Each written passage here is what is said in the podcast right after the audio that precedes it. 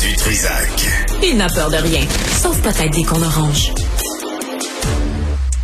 Je sais pas si vous avez fait faire des travaux, des réparations euh, chez vous récemment, euh, mais euh, moi j'ai constaté que là, tout à coup, tout le monde qui vient travailler chez vous vous charge 100, 150 dollars pour le déplacement. Là, je me dis, est-ce que moi je suis responsable?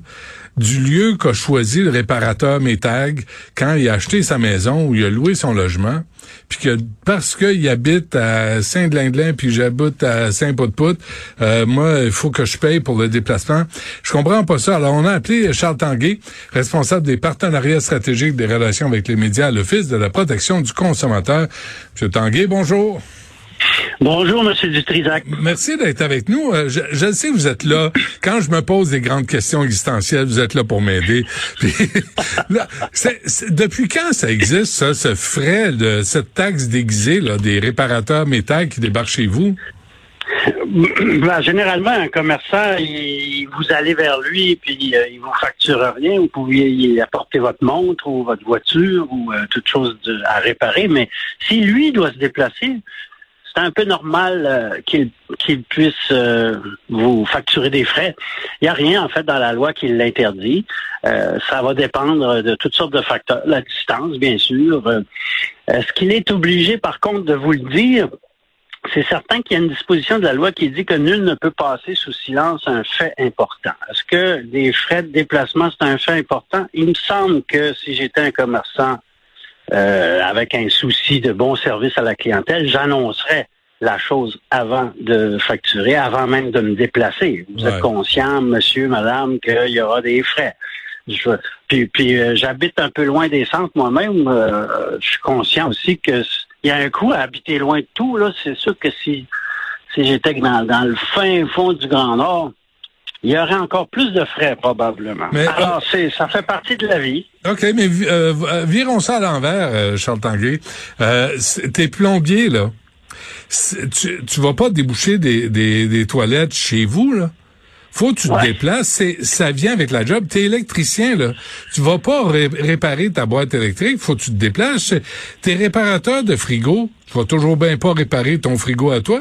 Il me semble que ça vient avec la job d'avoir à se déplacer pour aller chez le client. Et là, tout à coup, on doit payer 100 150 pièces par-dessus les coûts de réparation. Trouvez pas ça excessif? Oui, ben il y a, une autre disposition de la loi, l'article 8 de la loi sur la protection du consommateur, ça dit que le consommateur peut demander la nullité du contrat ou la réduction de ses obligations s'il y a une disproportion entre les prestations respectives des parties tellement considérable que ça équivaut à de l'exploitation du consommateur ou que l'obligation du consommateur est jugée excessive, abusive ou exorbitante. Alors là, tout est une question de dosage, évidemment si le type euh, plombier vous facture 50 dollars pour euh, les déplacements, ça semble pas trop excessif. Mais si c'était 500 dollars, là, probablement que ce serait jugé abusif, exorbitant, et que là, il y aurait un recours pour le consommateur de contester pareil frais. Mais 100, mais 100 pièces, 150 pièces, c'est comme la norme. Puis, puis ta job, là, fondamentalement, c'est d'aller chez les gens pour réparer quelque chose dans leur maison. Il me semble que ça fait partie de ta job de te déplacer. J'ai pas à payer pour l'endroit où tu choisis d'habiter. Ben, il y en a peut-être qui ont une zone euh, de couverture gratuite, puis qu'au-delà de telle zone, ils, facturent des frais. Euh, la plupart, je présume, vont en facturer de toute façon. Il y en a qui vous facturent euh, un tarif minimum euh, pour, pour s'être déplacé. En tout cas, il y a, toutes sortes de formules qui existent. Il y a certaines associations qui peuvent encadrer ces, ces frais-là ou qui peuvent donner des lignes directrices. Bon, par exemple, un plombier doit être membre de la CMMTQ, la Corporation des maîtres mécaniciens en tuyauterie du Québec. Un électricien est membre de la CMEQ.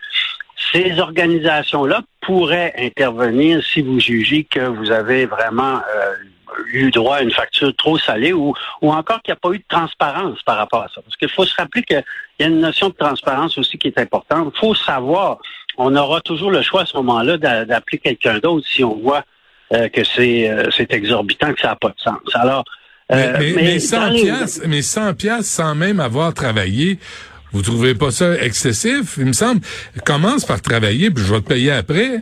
Mais même pas, il est dans son ah. pick-up, puis je le paye.